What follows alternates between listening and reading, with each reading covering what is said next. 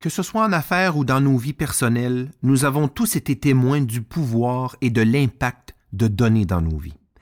La sensation sur notre âme est indéniablement bénéfique. Nous sommes tout à coup envahis d'une impression de plénitude et de calme. Difficile à décrire, mais la science médicale a probablement une réponse plus claire. En effet, il fut démontré que lorsqu'une personne reçoit de la part d'un autre individu un geste gratuit sous forme de reconnaissance, d'entraide ou de compassion, cette personne verra son niveau de sérotonine, communément appelée drogue du bonheur, augmenter dans son organisme. Mais il fut aussi prouvé que la personne qui donne verra aussi son niveau de sérotonine augmenter.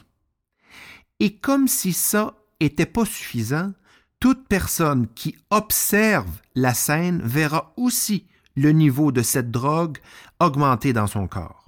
Voilà ce qui explique en partie la grande popularité des émissions de télévision nord-américaines où l'on voit des groupes de gens se mobiliser pour venir en aide aux autres qui ont un besoin important de chirurgie esthétique, dentaire ou de construction d'une résidence et qui n'en avaient pas les moyens. Mais au-delà de ces sensations vitales de bonheur et de bien-être, donner peut avoir un impact encore plus concret dans nos vies personnelles et professionnelles. Nos grands-mères et nos mères nous répétaient que l'on récolte ce que l'on sème dans la vie. Eh bien, en voici tout un exemple. Nous sommes à la fin du 19e siècle aux États-Unis. Un couple vivant à New York se trouve en visite à Philadelphie et tente de se dénicher une chambre d'hôtel tard en fin de soirée. Georges, le gérant nuit à l'hôtel Bellevue, où le couple tente de trouver refuge, appelle partout et on affiche complet à la grandeur de la ville, dans son hôtel compris.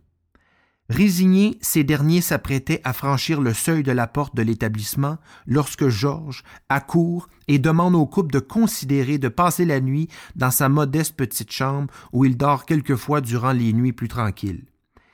Ce n'est pas une suite royale, mais je ne peux pas vous laisser partir ainsi et vous laisser errer toute la nuit avant votre départ pour New York. Je vous en prie, acceptez cette chambre. Ça me ferait vraiment plaisir. De toute façon, c'est tellement occupé que je n'aurai pas le temps de dormir. Le couple accepta donc. Et le lendemain, en réglant la note, le type et son épouse n'arrêtaient pas de louanger ce gérant si dévoué et désireux de rendre service. Vous êtes exceptionnel, Georges. Nous vous sommes énormément reconnaissants, disait le type. Le couple repartit et deux ans plus tard, deux ans, Georges reçut une lettre de cet homme le remerciant encore une fois pour le geste posé, mais cette fois avec un billet de transport pour New York. Georges accepta l'invitation.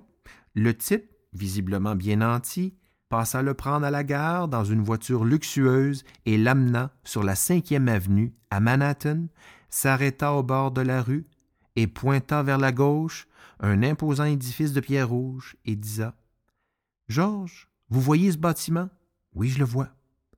Eh bien, c'est un hôtel, Georges, un tout nouvel hôtel que je viens de construire et j'aimerais que vous acceptiez de devenir le tout premier directeur général de cet hôtel qui portera mon nom et s'appellera le Waldorf Hotel. George Bolt fut le premier directeur général de l'un des hôtels les plus prestigieux au monde, le Waldorf Astoria, pendant 28 ans, et ce, à partir d'un simple geste de service enthousiaste et spontané. Il a su faire une différence, et lorsque l'on fait une différence de façon authentique et sincère, on ne sait jamais de quelle façon cela peut faire une différence pour soi et les siens. Donnez et vous recevrez.